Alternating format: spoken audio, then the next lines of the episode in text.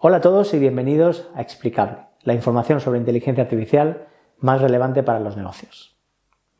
Empezamos con una aplicación de inteligencia artificial asombrosa, como es la clonación de voz.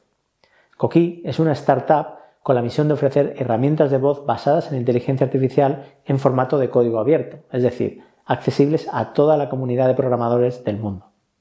Estas aplicaciones hoy en día solo están disponibles previo pago o invirtiendo esfuerzo de I+D para desarrollarlas.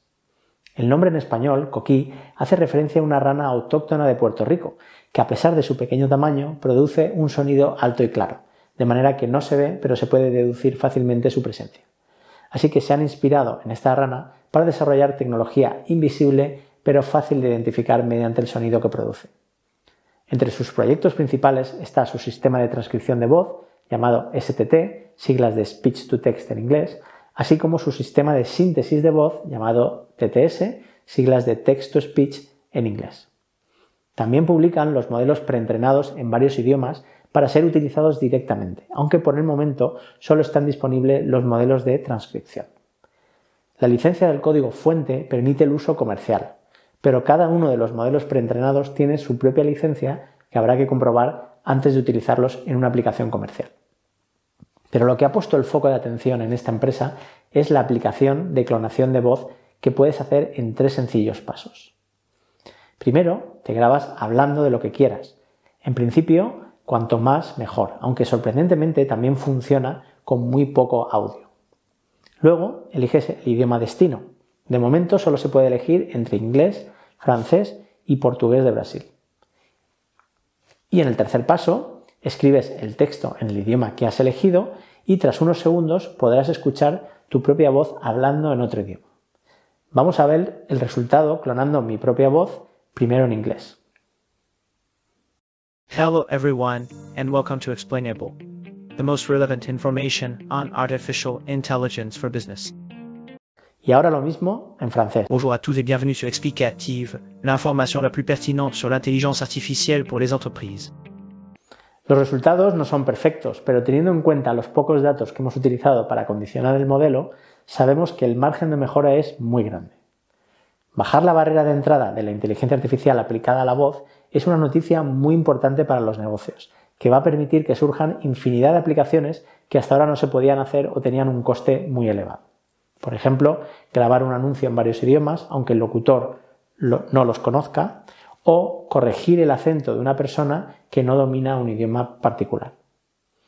Por otro lado, la clonación de voz eh, se puede también utilizar para suplantar la identidad de las personas. Así que mucho ojo si recibís una llamada de alguien conocido pidiendo que le hagáis un bizum sin venir a cuento. ¿Cuánto sabe el americano medio sobre inteligencia artificial? Esto es lo que se han preguntado desde el prestigioso Instituto Allen de Inteligencia Artificial en Estados Unidos, y por el cual han publicado esta encuesta con más de 20 preguntas diseñadas para medir el nivel de analfabetismo que tiene la sociedad en relación a esta tecnología, de la que tanto se habla y que tan presente está en nuestras vidas. Todas las preguntas se basan en responder si la inteligencia artificial de hoy en día es capaz de realizar una tarea concreta en comparación a cómo lo hace un humano. Los resultados son alarmantes, indicando que solo un 16% de la población es capaz de superar el test, que se consigue contestando correctamente a 12 o más preguntas de las 20 que tiene en total.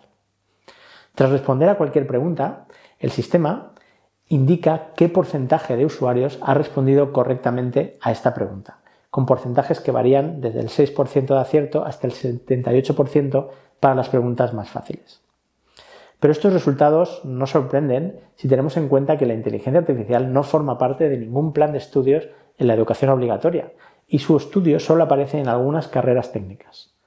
Un claro ejemplo de cómo los sistemas educativos no están diseñados para adaptarse al ritmo con el que avanza la tecnología. Lo preocupante es que la inteligencia artificial no es el futuro, es ya el presente. Así que si queremos que se tomen decisiones correctas sobre su utilización en las empresas y se potencien los beneficios que puede traer a la sociedad, es necesario contar con una población mejor formada. La encuesta está accesible en todo el mundo, así que si queréis saber si estáis entre ese 16% de personas que saben lo que es y lo que no es la inteligencia artificial, os animo a que la completéis y nos escribáis en los comentarios qué tal os ha parecido. Vamos a hablar de un tema de vital importancia para las empresas que utilicen modelos de Machine Learning en producción. Porque en este contexto siempre surge la misma pregunta. ¿Cómo mejorar el modelo cuando obtengo nuevos datos con el mínimo coste? Los modelos de Machine Learning solo pueden encontrarse en una de estas dos fases. Entrenamiento, donde a partir de todos los datos disponibles se ajusta el modelo hacia el objetivo deseado. E inferencia, donde se utiliza el modelo previamente entrenado para hacer predicciones ante los nuevos datos que voy recibiendo.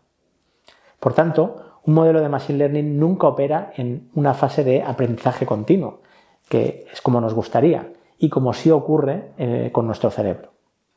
Reentrenar un modelo es por tanto necesario para estar al día con los cambios que suceden en el mundo real y para aprovechar las ventajas de tener una mayor cantidad de datos. Este reentrenamiento tiene un coste muy alto, ya que hay que asegurar que el nuevo modelo mejora al anterior mediante una evaluación muy exhaustiva. También el A-B test es muy habitual para, validar la mejora con los dos modelos funcionando simultáneamente. Esto se traduce en que actualizar el software 2.0 tiene un coste muchísimo mayor que actualizar el software tradicional. Lo que propone este artículo es el camino para crear modelos de Machine Learning que se puedan actualizar fácilmente y cuyo destino final es el aprendizaje continuo. El artículo es bastante técnico, pero lo realmente interesante es ver cómo a medida que se van utilizando modelos de Machine Learning en los negocios, los problemas que surgen ya no son tanto de investigación, sino más bien de ingeniería. Y artículos como este demuestran cómo el campo del Machine Learning o Software 2.0 está madurando por el lado de la infraestructura, para cortar la gran brecha que todavía existe entre un artículo científico y su caso de negocio asociado. Y para acabar, vamos a mencionar este artículo de la organización IECubo, donde se describen las distintas amenazas que pueden surgir debidas a la inteligencia artificial y debidas también a las nuevas aplicaciones que posibilita. La inteligencia artificial es la protagonista de muchas películas de ciencia ficción donde ésta adquiere conciencia y acaba aniquilando o sometiendo a la especie humana. Esto, unido a la falta de conocimiento que tiene el ciudadano medio sobre esta tecnología, como hemos visto con la encuesta del Instituto Allen, generan miedos muchas veces infundados en la sociedad sobre esta nueva tecnología. Este artículo analiza las amenazas reales que se pueden producir con lo que sabemos hoy sobre la inteligencia artificial, para que pongamos los medios necesarios y eh, poder evitarlas. La primera tiene que ver con la nueva relación de confianza eh, de lo que vemos a través de una pantalla o escuchamos a través de un altavoz. Por ejemplo, los deepfakes indistinguibles de la realidad se pueden utilizar como herramienta para difundir información falsa y manipular a una gran masa de la población. Pero también puede ocurrir que el uso extensivo de deepfakes invalide pruebas que son reales por el hecho de que podrían haber sido falseadas para perjudicar al acusado de un delito. La segunda amenaza tiene que ver con la seguridad nacional puesta en manos de la inteligencia artificial, con el fin de ganar una ventaja estratégica armas inteligentes o sistemas autónomos para la toma de decisiones, que además pueden ser manipulados explotando sus vulnerabilidades, son algunas de las situaciones peligrosas que el artículo menciona.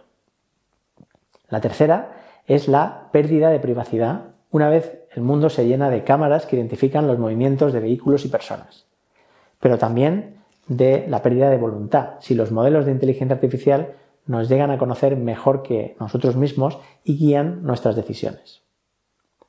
La cuarta está relacionada con los sistemas de recomendación que saben cómo mantenernos enganchados a la pantalla. Esto trae consigo la pérdida de la capacidad humana de enfocarse en el largo plazo para tener una vida plena y satisfactoria. Esta es la única de las amenazas que ya es una realidad y que no parece tener cortapisas con ideas eh, que surgen como el metaverso. La quinta está relacionada con la tiranía de los algoritmos que toman decisiones sesgadas y que afectan a nuestras vidas. Aquí siempre se ponen los mismos ejemplos de algoritmos para conceder créditos, para evaluar candidatos para un puesto de trabajo y para decidir la libertad condicional de un preso. La verdad es que fuera de estos casos, el impacto de los sesgos de los modelos de Machine Learning, que no es mayor que el que tenemos los propios humanos, es insignificante. Y la última amenaza de la que habla este artículo se materializa si los miedos de la sociedad acerca de esta nueva tecnología, infundados o no, suponen un bloqueo para aprovechar todos los beneficios que trae consigo la inteligencia artificial. Es fundamental que cuando hablemos de posibles amenazas las tratemos en su propio contexto desvinculado de la tecnología que las habilita. No nos olvidemos del gran valor que las innumerables aplicaciones de la inteligencia artificial pueden aportar en favor de un futuro mejor para todos. Y nada más por hoy. Nos vemos en el próximo episodio. Mientras tanto, seguimos aprendiendo.